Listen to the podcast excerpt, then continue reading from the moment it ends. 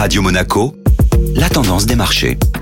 Radio Monaco, la tendance des marchés avec Société Générale Private Banking. Aurélie Lombardo, bonjour. Bonjour Benjamin. Les marchés ont repris des couleurs après la secousse de lundi. En effet, les principales places financières ont rebondi hier, mais elles n'ont pas effacé les pertes de la veille. Les inquiétudes liées au risque de défaut du promoteur immobilier chinois Evergrande sont toujours présentes. Les décisions de la Réserve fédérale incitent également les investisseurs à la prudence. La Banque centrale américaine tient effectivement depuis hier son comité de politique monétaire. Elle devrait à cette occasion poser les bases de sa réduction d'achat d'actifs. Jérôme Powell tiendra sa traditionnelle conférence de presse ce soir. Les investisseurs se concentreront principalement sur les nouvelles projections de la Banque centrale en termes de hausse des taux. Le président de la Fed a indiqué lors de ses précédentes interventions que ce fameux tapering pourrait intervenir cette année. Les investisseurs attendent plus de précisions, notamment depuis les chiffres mitigés de l'emploi du mois d'août. Société Générale Private Banking Monaco vous a présenté la tendance des marchés.